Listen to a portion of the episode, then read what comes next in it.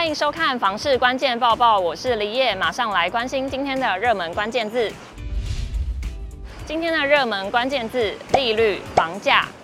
美国联准会和台湾央行最新的决议都是维持利率不变，这也是第二季央行理监事会议以来利率连两动。另外，在第二季央行理监事会议祭出第五波选择性信用管制之后，这一次并没有提出新的措施，当然就有民众很好奇了，在央行多次升息之后，政府多项房市政策的管控之下，目前房市有逐步降温了吗？央行总裁杨金龙揭露两个重要指标，包括全国建物买卖移转栋数年增率以及全国房价指数年增率都有趋缓态势，房市交易、房价涨势都趋缓。加上政府房地产健全方案调控，以及七月初平均地权条例修法上路，财政部囤房税二点零效果已逐渐发酵，都有利于房市软着陆。他说，第二季央行理监事会推出特定地区第二户限贷，就是希望信用资源不要过度集中在房地产上。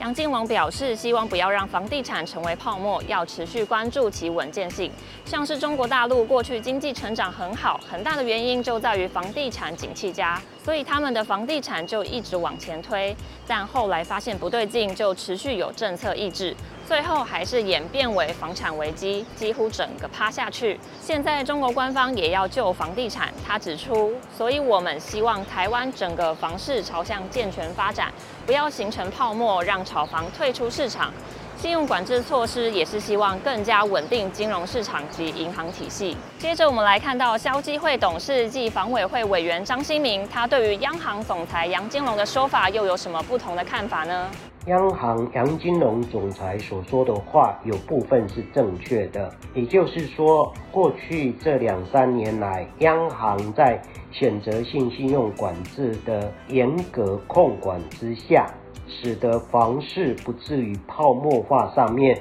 所得到一个成效是大家有目共睹的。只是呢，央行到目前为止的这些管控措施，对于房价持续高涨，对于房市明显供过于求的这些异常现象，还是莫可奈何，仍然没办法让年轻人能够轻松地跨过购屋门槛，买到自己想要的一个房子。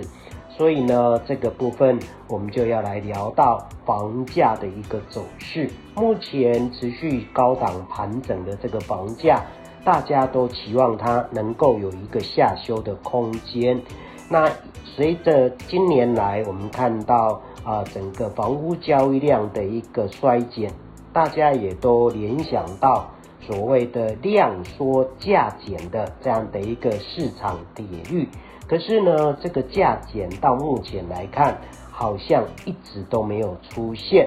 那在整个呃房屋交易量，接下来面对的就是呃可能还有啊囤房税二点零，还有这个总统立委选战的这个干扰之下，会不会有所修正？这个部分当然我们还是要进一步的来观察。